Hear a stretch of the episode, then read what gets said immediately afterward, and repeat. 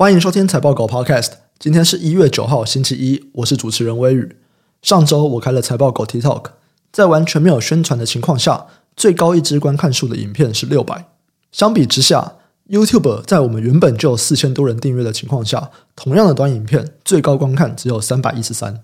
去年第二季，TikTok 使用者平均每天花费一点五小时在 TikTok 上，而 YouTube 的使用者呢，平均每天花费一小时。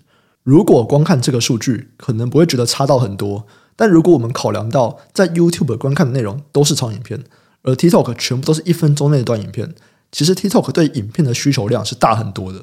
那我觉得在各个企业，他们如果想要踏入到影片这个市场，TikTok 可能会是一个很不错的选择。你觉得呢？未来有没有可能，其实大家都是在 TikTok 上面学习知识影片？欢迎留言跟我们分享一下。今天分享两则产业新闻。第一则新闻啊，我们要来讲 Android 宣布支援 RISC-V 架构。自从美国还有中兴通讯之间的争议之后，中国就开始投入 RISC-V，市场也逐渐关注这个架构的发展以及它可以应用的范围。RISC-V 是一种开源的指令集架构，用于设计晶片，而且免授权费。这是继 X86 还有 ARM 之后第三大的 CPU 指令集架构。目前主要的应用是在物联网、工业应用还有车用电子。手机处理器啊，目前都还是采用 ARM 架构来设计，但 Google 近期在 RISC-V 高峰会主题演讲时，宣布 Android 将会支援 RISC-V 架构。目前 Android 系统对 RISC-V 的支援相当有限，但预计他们很快就会进行优化。Android 工程总监表示，希望 RISC-V 被视为是 Android Tier One 的平台。而 RISC-V International 执行长说，到二零二五年，RISC-V 的年复合成长率会达到一百一十四点九趴，并且有研究报告指出。预估到二零二五年，会有二十八趴的 IoT 设备，十二趴的工业应用装置，十趴的车用环境设备会采用 RISC-V 的架构晶片。这边的概念股就是细制材。第二则新闻，我们要来看二零二三年的车用晶片到底还会不会短缺？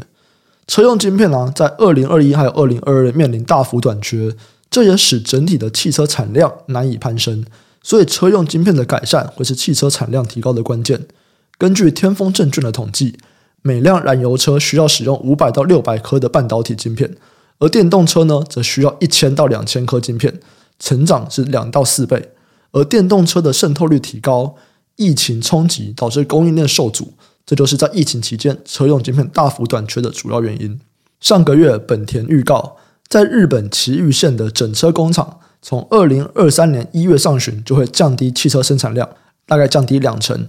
主要就是因为疫情扩大，晶片持续短缺，而且物流又出现延迟。丰田也在上个月表示，今年一月丰田全球产量只会有七十万辆，年减相当于一成。减产的原因也跟本田一样。另外还有一些主要车厂也都说，预估零件供应啊，直到二零二四年以前都不会恢复正常水准。根据美国晶片供应商的资料，功率半导体的估计交货时间，去年五月底是三十一到五十一周。到去年十一月底，已经拉长到三十九到六十四周。本田的社长表示，晶片缺货的情况在二零二三年也将持续。这边的概念股有车用半导体、车用模组系统，还有车用零件。以上新闻的相关资讯，还有相关概念股的清单，我们都有列在网站上。点选资讯栏财报狗新闻连接，你都可以看到。也可以透过这个连接订阅财报狗新闻。我们每天都会帮你整理产业动态，还有最新消息寄到你的信箱。今天的新闻先到这边，我们明天再见，拜拜。